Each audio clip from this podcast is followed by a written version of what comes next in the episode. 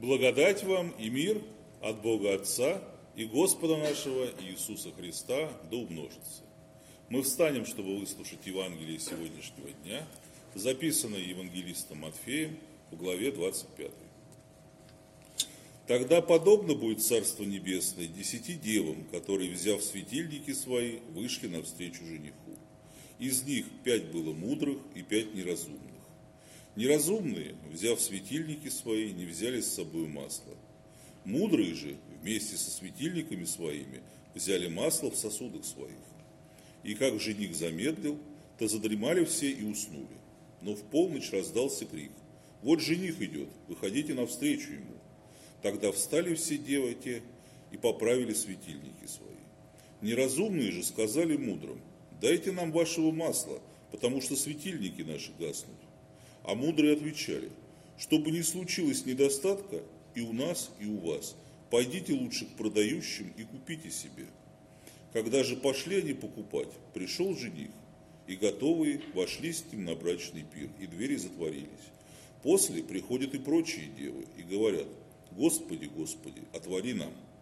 Он же сказал им в ответ, истинно говорю вам, не знаю вас.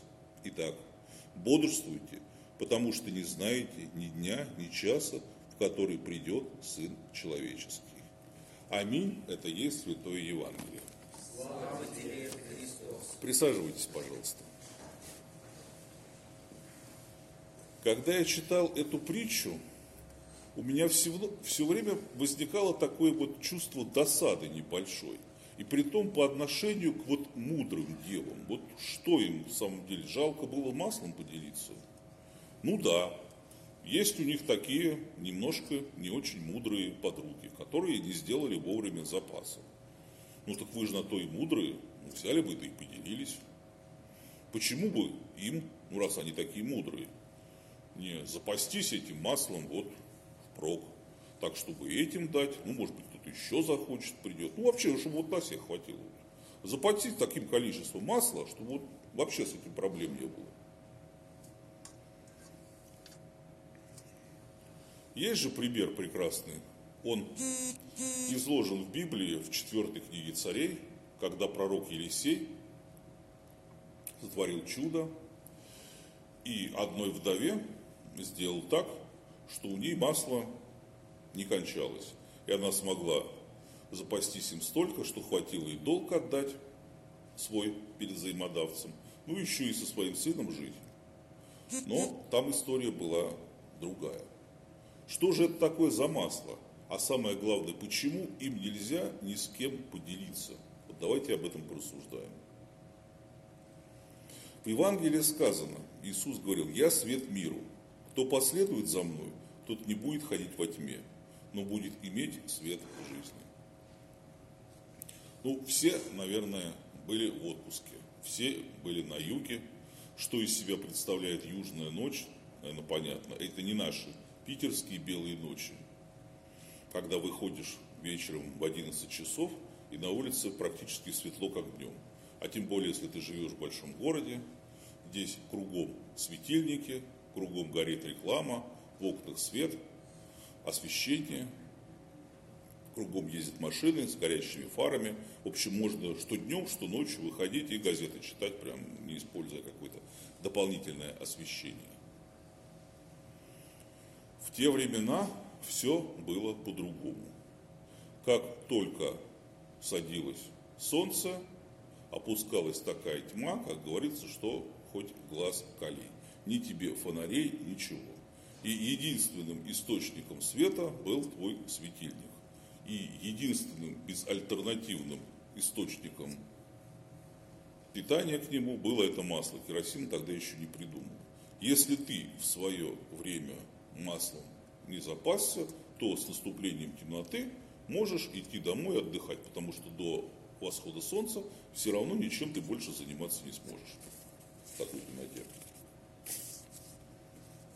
Это, конечно, относится к обычному маслу, но притча, оно на то и притча, чтобы сложные духовные темы объяснять простыми бытовыми примерами.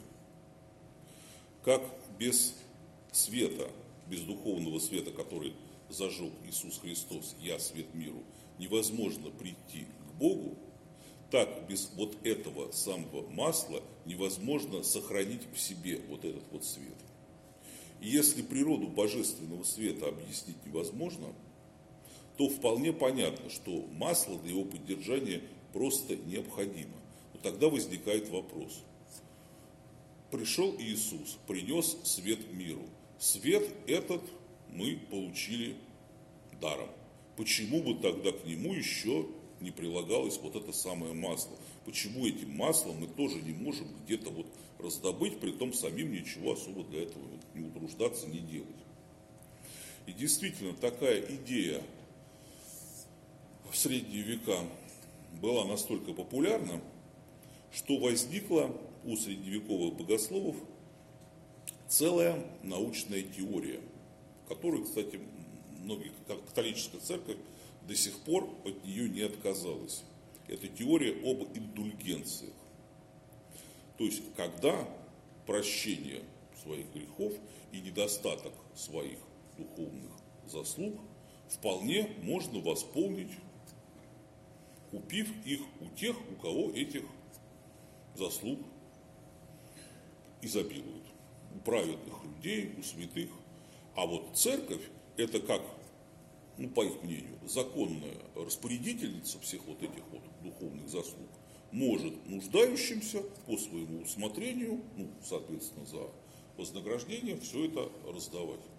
Кстати, засилие вот таких вот теорий и послужило толчком к возникновению реформации. Мартин Лютер в своих знаменитых 96 тезисах очень хорошо описал про эти вот индульгенции. Но теория теориями, богословы богословами, но единственным непогрешимым источником богословия и знаний о Боге является не изыскание ученых, философов, а Слово Божие, которое говорит как раз об обратном. Давайте почитаем. Когда же придет Сын Человеческий во славе Своей, и все святые ангелы с Ним, тогда сядет на престоле славы Своей, и соберутся перед Ним все народы, и отделит одних от других, как пастырь отделяет овец от козлов, и поставит овец по правую свою сторону, а козлов по левую. Тогда скажет царь тем, которые по правую сторону его, «Придите, благословенные Отца моего, наследуйте царство, уготованное вам от сознания мира. Ибо алкал я, и вы дали мне есть, жаждал, и вы напоили меня, был странником, и вы приняли меня, был наг, и вы одели меня, был болен, и вы посетили меня, в темнице был, и вы пришли ко мне. Обратите внимание, здесь написано, что каждый должен сделать это сам – это нельзя перепоручить никому-то еще.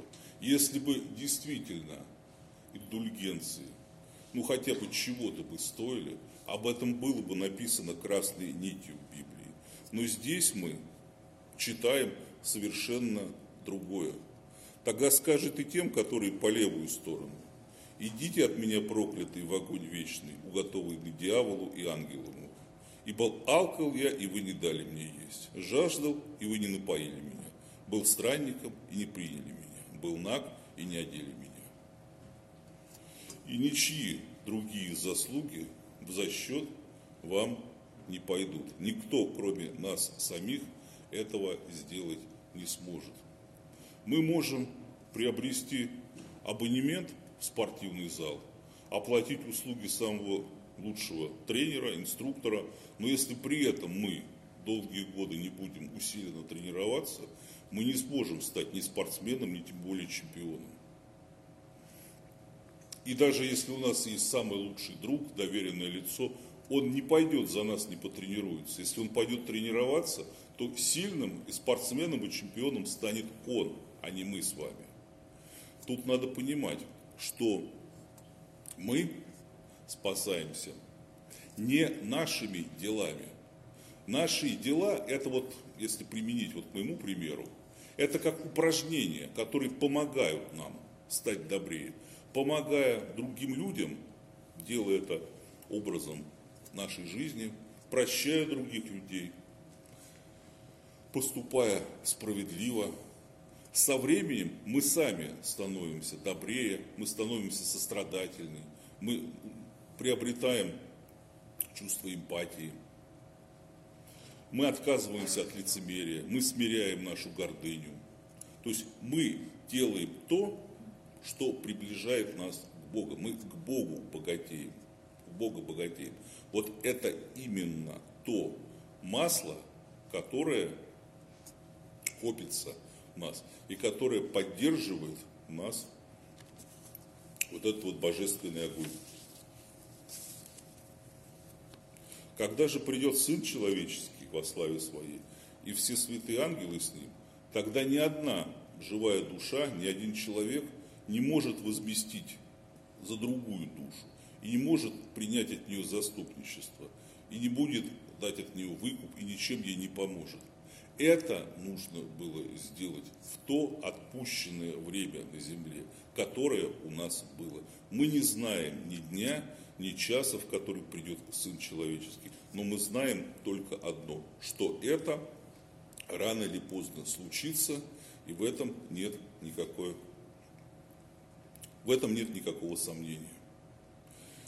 И каждой душе будет воздаваться за то, что она приобрела в отпущенное для нее время. И горе тем, которые окажутся тогда нищими перед Богом, у которых не будет вот этого масла, которые не использовали свои таланты, которые им были даны, во благо для того, чтобы их умножить и увеличить.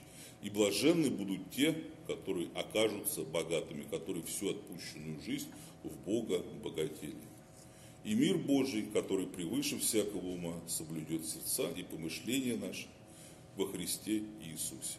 Давайте помолимся.